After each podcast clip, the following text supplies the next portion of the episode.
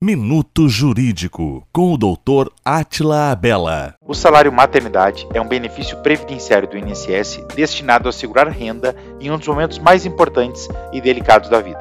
Tem direito ao benefício assegurada gestante, adotante ou que tenha realizado aborto não criminoso, durante o período de afastamento de suas atividades, no prazo total de 120 dias. Além desses casos, o homem pode ter direito ao benefício, nos casos de adoção ou guarda para fins de adoção. O requisito essencial para a concessão do benefício é a qualidade assegurada, que não significa exatamente estar trabalhando ao tempo do parto, basta ter vínculo ativo com o INSS.